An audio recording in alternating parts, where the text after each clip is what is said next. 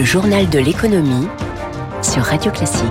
L'économie au scanner de Radio Classique, trois titres. EDF va-t-elle brider votre débit d'électricité lors des prochains hivers très froids? Un décret pour expérimenter cette idée est en préparation. L'État fédéral américain emprunte à des taux de plus en plus élevés, on verra pourquoi. Et puis quand la pop culture affole positivement l'économie, le film des concerts de Taylor Swift est une cash machine déjà historique. Vous vous souvenez de la menace de délestage électrique brandie l'an dernier quand l'hiver s'annonçait chaotique en matière de production d'énergie? Les grands industriels comme les particuliers étaient prévenus. Il pouvait y avoir des coupures ciblées pendant deux heures. Alors cette année, les prévisions sont plus rassurantes, mais l'État prépare la suite. Éric Mauban, à l'avenir, les ménages pourraient se voir imposer un débit d'électricité euh, faiblard. C'est ce que dévoile le journal La Tribune ce matin. Voilà, il s'agit, euh, selon le quotidien, hein, d'un projet de décret qui consisterait à mener un test grandeur nature. Près de 200 000 foyers équipés d'un compteur Linky euh, verraient leur consommation d'électricité limitée, et ce, sans recours ni indemnisation possible. Les ménages devront se contenter d'un seuil de puissance minimale permettant de faire fonctionner les équipements courants peu énergivores. L'expérience aurait lieu entre la publication du décret et le 31 mars 2024. Cela pourrait avoir lieu un jour ouvré entre 6h30 et 13h30 et entre 17h30 et 20h30. Une perspective qui provoque bien sûr une levée de bouclier de la part des associations de consommateurs et des fournisseurs alternatifs d'électricité. Le ministère de la Transition énergétique se veut rassurant, affirmant que ce dispositif ne sera activé que si tous les autres leviers étaient insuffisants pour éviter un écroulement du réseau électrique. Éric Mauban en direct. La crise de l'énergie est-elle en train de repartir du fait de la guerre entre Israël et le Hamas Question que je poserai au spécialiste de l'énergie Patrice Geoffron, membre du Cercle des économistes, à 7h15. En attendant, c'est le gasoil qui pose problème et le secteur de la pêche a été entendu. Le gouvernement a annoncé que l'aide au carburant de 20 centimes par litre est finalement prolongée jusqu'au 4 décembre. Un tout petit sursis, mais toutes les urgences ne sont pas traitées. Hein, manifestement, le cas des armateurs qui possèdent plusieurs navires euh, est en question. Les aides au carburant sont plafonnées à 330 000 euros, quel que soit le nombre de navires. Yves Fouaison est directeur de l'Organisation des pêcheurs de Bretagne. À la pêche, on a un système de rémunération très particulier. C'est une forme d'intéressement euh, sur euh, ce qui est pêché au cours de la marée et sur la vente. Et le gasoil, qui est déduit de ce qu'on appelle les frais communs, donc vient en moins du chiffre d'affaires et impacte directement la rémunération du marin. Mais aujourd'hui, un matelot va perdre environ 800 et 1000 euros par mois si l'armement ne touche pas les aides. Donc, je, si de toute façon il n'y a pas de soutien au, pilier de la pêche bretonne, on risque d'aller vers une récession de cette activité dans les mois qui viennent. L'INSEE s'attend à une petite hausse du pouvoir d'achat en cette fin d'année, plus 1,2%. L'explication vient de la hausse des salaires qui progresse plus rapidement que l'inflation, notamment grâce à la prime de partage de la valeur ajoutée, la prime Macron, qui sera versée en fin d'année. Notez également les revenus du patrimoine qui progressaient fortement. Ajoutons à cela les coups de pouce de l'État avec des prestations sociales progressant au même rythme que l'inflation. On en reparle dans l'édito de l'économie d'Étienne Lefebvre à 7h15. Notre regard quotidien sur les marchés financiers, ils ont reculé hier du fait de l'inflation américaine plus élevée qu'attendue. Le Dow Jones a perdu 1,5%, le Nasdaq moins 0,60%, le CAC 40 a reculé de 0,37% à 7104 points. L'euro est à 1,0548, le baril de Brent est toujours dans, dans ces niveaux de ces derniers jours, 86,62 En revanche, les prix du gaz ont encore grimpé 52 euros le mégawattheure pour l'indice de référence en Europe, c'est le, le TTF néerlandais. On va en reparler là aussi avec Patrice Geoffron à 7h15 tout de même une hausse du prix du gaz en Europe de 50%, quasiment 46% en quelques jours. Aux États-Unis, le taux de l'emprunt de référence à 10 ans culmine à 4,6% au plus haut depuis 20 euh, ans, alors que la Réserve fédérale, elle, se retire du marché obligataire. Cela tient en fait que les investisseurs ont été pris à contre-pied en début d'année par une activité économique américaine qui s'avère bien plus résiliente que prévu.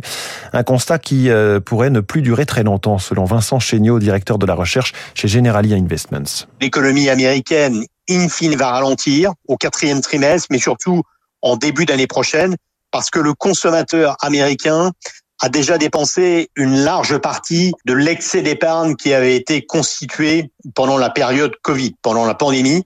Et donc, il nous semble que les hausses de taux vont commencer à produire leur effet. On voit la dynamique du crédit, notamment, qui est en train de ralentir assez fortement. Et donc, ce ralentissement devrait se produire. Mais c'est vrai que pour l'instant, l'économie américaine a beaucoup mieux résisté que prévu. Revenons à la France avec ce slogan qu'on va entendre aujourd'hui contre l'austérité, pour les salaires et l'égalité femmes-hommes. C'est le mot d'ordre de la manifestation intersyndicale aujourd'hui, quatre mois après la dernière mobilisation contre la réforme des retraites. Et en France, il s'agit aussi pour les organisateurs d'envoyer un signal fort alors que la conférence sociale sur les salaires se tient lundi. Mais les cortèges seront sans doute moins fournis hein, que lors des grandes marches du printemps dernier, selon l'historien du syndicalisme Stéphane Siro des revendications qui rassemblent, ce sont celles très directes et très concrètes, comme par exemple l'âge du départ à la retraite. Là, ce serait plus compliqué, je pense, parce qu'on voit bien qu'aujourd'hui, sur la question des salaires, il y a quand même beaucoup de différences entre les organisations. Par ailleurs, ces journées de 24 heures, très ponctuelles, sans qu'il se soit passé grand-chose avant et sans que rien soit vraiment prévu après, au bout du compte, peuvent s'avérer assez contre-productives et purement symboliques. C'est quelque chose qui a peu de probabilité de peser sur d'ailleurs la journée de négociation sur les salaires la semaine prochaine. On peut douter que le résultat soit véritablement probant. Radio Classique 6h54, c'est un vote très attendu aujourd'hui à Bruxelles. Les États membres de l'Union statuent sur l'avenir du glyphosate. Ils doivent décider de prolonger ou non de 10 ans l'autorisation de mise sur le marché de cet herbicide, soupçonné d'avoir des impacts négatifs sur la santé humaine.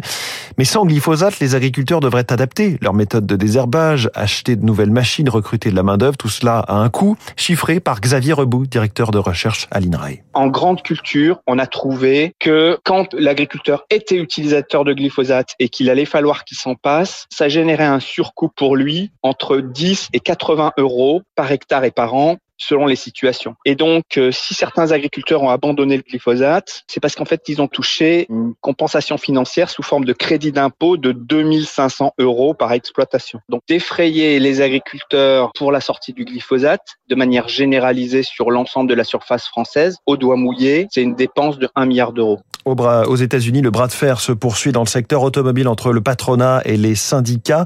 À l'approche de l'élection présidentielle de l'année prochaine, le mouvement se durcit. Je vous parlais de ces 8700 ouvriers d'une méga usine Ford qui ont rejoint le mouvement il y a 24 heures.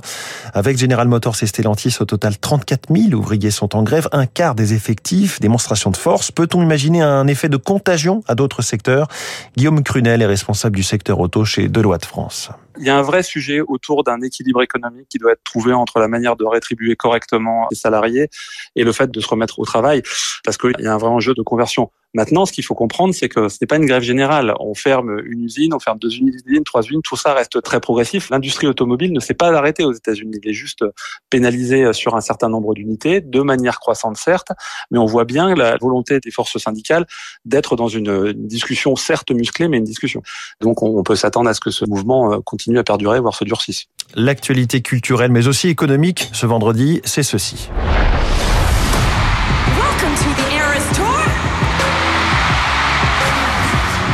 This has been the most extraordinary experience of my entire life.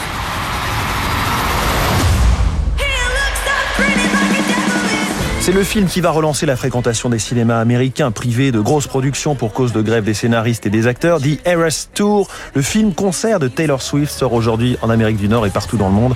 Un raz-de-marée qui a conduit certains distributeurs à retarder la sortie de leur propre film puisqu'il a déjà eu pour 125 millions de dollars de précommande de billets. Céline Cajolis.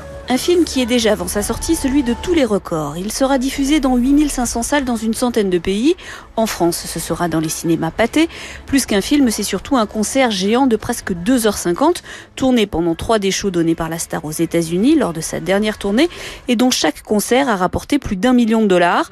À cette occasion, elle a d'ailleurs versé près de 55 millions de primes aux équipes qui l'ont suivi pendant plusieurs mois sur les routes américaines. La prochaine tournée internationale commence en novembre et passera par la France en mai et juin 2020. Taylor Swift a négocié elle-même les droits avec les salles de cinéma, ce qui fait qu'elle touchera 57% du prix de chaque billet vendu, ce qui, tout revenu confondu entre la tournée et le film, pourrait rapporter plus de 2 milliards de dollars. Là aussi, c'est un record. Taylor Swift qui transforme décidément tout ce qu'elle touche en or, puisque les ventes des maillots floqués au nom de son actuel petit ami, également star du football américain, ont bondi de près de 400% depuis le début de leur relation et les ventes de billets pour ces matchs de plus de 35%. Céline c'est dans un instant euh, la Taylor Swift et le Harry Styles de l'information, c'est Virginie Fulpin.